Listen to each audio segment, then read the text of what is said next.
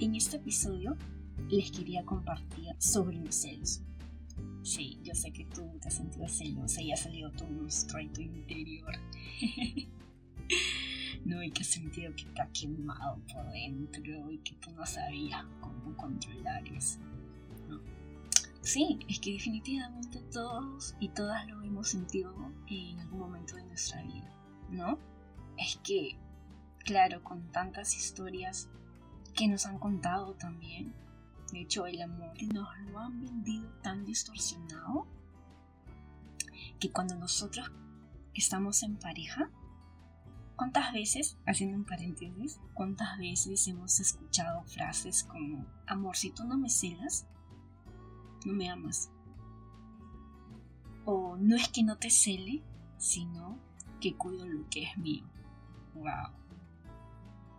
¿Qué, qué es lo que se esconde detrás de toda, de cada palabra? Y simplemente es posesión, miedo. Es que creemos que cuando estamos en una relación la otra persona nos pertenece. ¿No? es mí, es mío, es mía.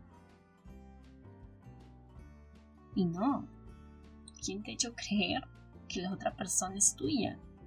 No es un objeto, tú te apropias de un objeto. No te apropias de una persona. La otra persona tiene su libertad. Nació sola, recuerda, no soy. Es individual, es un ser individual. Tú cuando te relacionas, tienes una relación de pareja, recuerda. Es el mundo de esa persona, es tu mundo, y ustedes van construyendo su relación.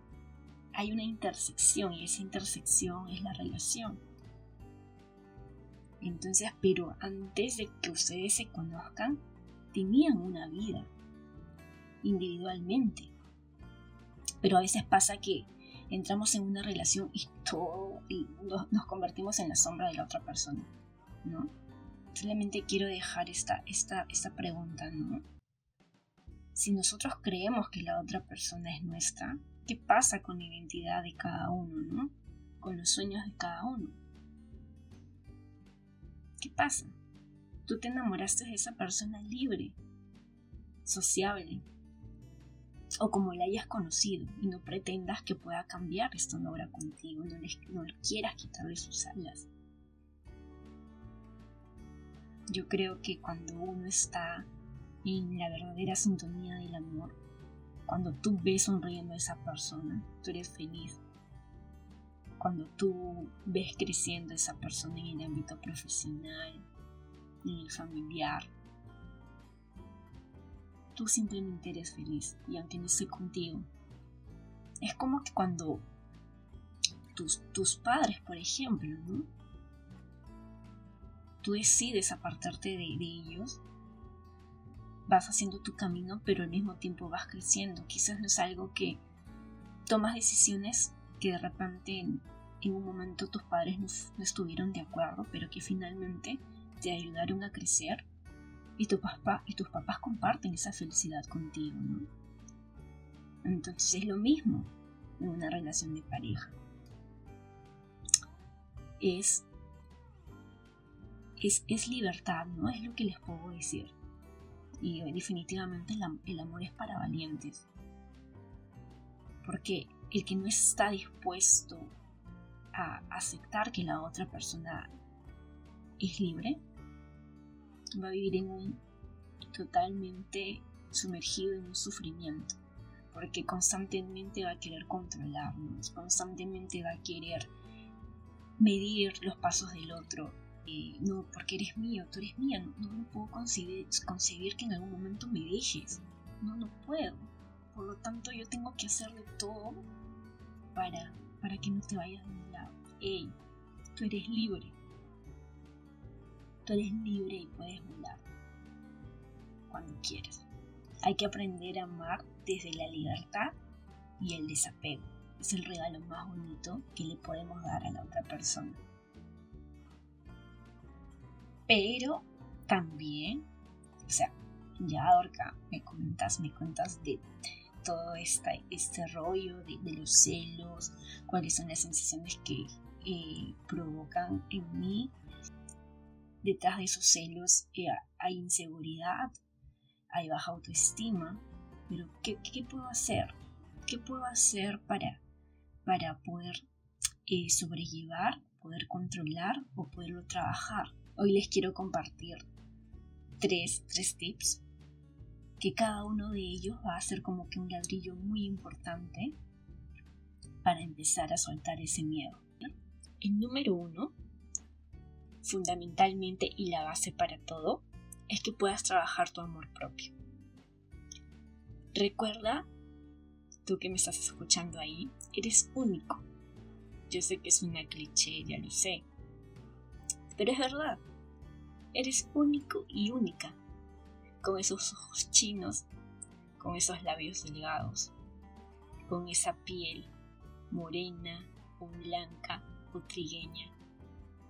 Eres único. Tanto tu lado oscuro como tu, como tu luz. Recuerda que tus experiencias vividas eh, es lo que realmente te hace ser la persona la que eres. Y que en ninguna otra parte del planeta hay alguien como tú. Todas tus vivencias te hacen único. Cómo manifiestas tu alegría, cómo manifiestas tu mal humor, tu luz, tu sombra, te hacen único. Entonces, si hoy tú tienes una pareja, créeme que no va a haber otra persona en este planeta que le pueda dar proporcionar eso que tú le das a la otra persona.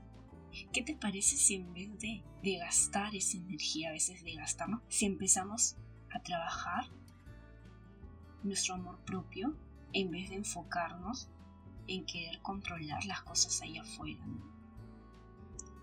en querer controlar a tu pareja, que a veces intentamos sobrepasar la línea del otro ¿no? Y queremos estar ahí constantemente, queremos saber hasta sus mínimos movimientos. Entonces, toda esa energía que tú inviertes en la otra persona, en tratar de controlarlo, ¿por qué mejor no inviertes en ti? En cada vez más tú poder cultivar esa seguridad. Vas a ver, realmente hay los cambios. El segundo tip es pierde el miedo a perder a tu pareja. Wow, potente, ¿verdad? Muchas veces tenemos pavor a perder a esa persona que creemos es la fuente de nuestra felicidad. Totalmente más alejado de, de la realidad. Estamos alejados de nuestro propio amor. Porque verdaderamente todo lo que necesitamos está dentro de nosotros. Siempre y cuando lo vayamos trabajando, es la única manera de ser consciente de ello. Entonces, recuerda que todo es un ciclo. Recuerda que todo es un ciclo y que en algún momento tu relación va a terminar. Entonces, ¿por qué aferrarte a esa persona si tú eres tu naranja completa? Si tú dentro tuyo tienes todo lo que necesitas para ser feliz hoy. Realmente no necesitas tener una pareja para sentirte completo. De hecho, les comparto algo que ya poco a poco eh, lo he ido interiorizando. Creo yo que la relación de pareja debería ser un juntos hasta que ambos contribuyamos en nuestro, en nuestro crecimiento, en nuestra evolución. Cuando una vez se pierde esa dinámica de, contribuir en eso que estamos construyendo, en esa relación que, que cada día vamos construyendo, ya no nos nutre como personas individuales y en conjunto, que somos un equipo, porque una pareja es un equipo, si, hay, si ya no hay esa, ese crecimiento, entonces poder detenerte, detenernos a a evaluar, ¿no? Si creo que el paso siguiente sería dar un paso al costado. eh, pierde ese miedo, pierde ese miedo a perder a la otra persona. Imagínate, es una frase que lo escuché de la psicóloga Marilina Vadillo. es mi, me inspiro mucho en ella, mucho de lo que les comparto aquí es porque la escucho también. Entonces, una de las cositas que yo le escuché a esta mujer tan increíble y una frase que, que nos comparte ella es, imagínate que a tu pareja solo lo tienes el día de hoy. ¿Qué harías con ese tiempo o ese, ese, en ese momento si eres consciente de ello? Ya no gastarías toda tu energía en estar pendiente de la otra persona, sino tratar de compartir. Yo estoy casi segura que esa sería la dinámica. Querer compartir más, querer pasar más, más buenos momentos, reírse, jugar. No, daríamos por sentado el mañana. Yo creo que buscaríamos más disfrutar con esa persona que andar reprochando, que gastar nuestra energía en, en, estar, en estar vibrando en, en el miedo, ¿no? Simplemente buscaríamos compartir más. Entonces, recuerda, nada es por sentado. Puede decir que hoy estés compartiendo con esa persona tan especial, pero mañana quién sabe. Así que ahí les dejo para que puedan pensar, meditar. Y el tercer tip es controlar no garantiza la felicidad. ¿Tú crees que tratar de controlar los movimientos de la otra persona, tratar de saber sus mínimos movimientos, dónde va, con quién está, cuál es su vida social. ¿Crees que si tienes bajo control la vida de la otra persona, me va a garantizar que esté conmigo, que esté contigo? Detente a pensar un momento. Yo creo que a la larga eh, esa actitud de posesión, porque es una actitud de posesión, a la larga lo que vamos a hacer o lo que vas a lograr hacer es alejar a esa persona, simplemente.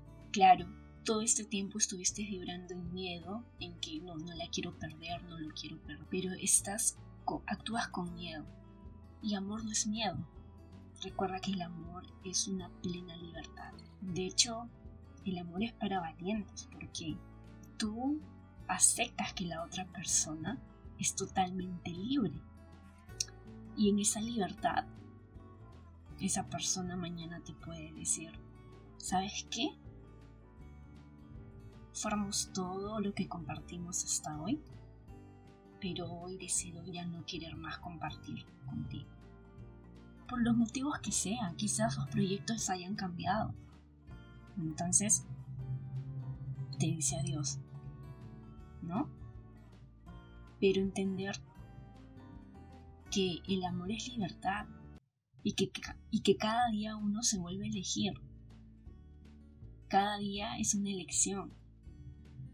Recuerda que cuando deciden pasar juntos es porque esa persona o ambos escogieron ese momento para, para estar nuevamente juntos es hermoso ser conscientes de que ambas personas somos libres y que en esa libertad nos escogemos. Yo creo que es el significado del amor. El amor no vive en miedo. El amor no es dependencia. El amor es libertad. Y esto lo escuché de, de uno de mis favoritos también, de Javi Seca. Es un español que está en el mundo del crecimiento personal. Entonces lo admiro mucho también y parte de, parte de lo que les comparto aquí eh, es, es de lo que él me ha podido transmitir. Él, él de hecho hace una reflexión, él habla de la monogamia. Cuando nosotros eh, comenzamos una relación, es que nosotros ya damos todo por sentado, ¿no? Ah, la otra persona, ya estoy con la otra persona, entonces simplemente somos nosotros dos y no hay nada más afuera. Es decir, lo que quiero decir es que la monogamia lo damos por sentado, ¿no? no, no preguntamos a la otra persona, ella amor. Los dos estamos en la sintonía de que queremos llevar una relación de pareja, solo los dos, o quizás la otra persona sea una persona que que sea eh, practique el poliamor o simplemente sea de las personas que desea llevar una relación abierta. Entonces, ¿por qué lo tienes que dar por sentado? Entonces creo que mejor es platicarlo, ¿no? ¿Y por qué? Y lo que me enseñó, lo que me llevó de esto es que nada se tiene que dar por sentado. Así como que cuando ya son enamorados o esposos, ¿no? Más que nada pasa cuando ya son esposos. Bueno, ya, es mi esposa, ¿no? Dejo de darle detalles, dejo de coquetearle, dejo de juguetear con esa persona.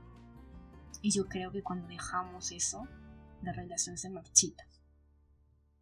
Entonces no. Si ya tienes tiempo con tu pareja, igual, coqueteale, juega con ella, disfruta tiempo con esa persona.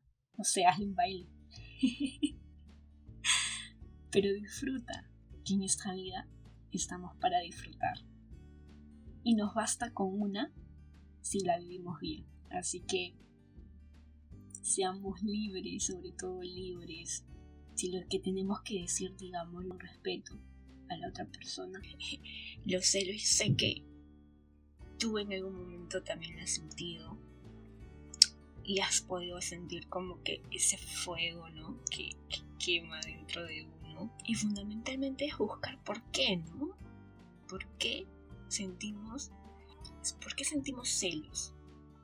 Y es obviamente por por, miedo, es porque estamos vibrando en miedo.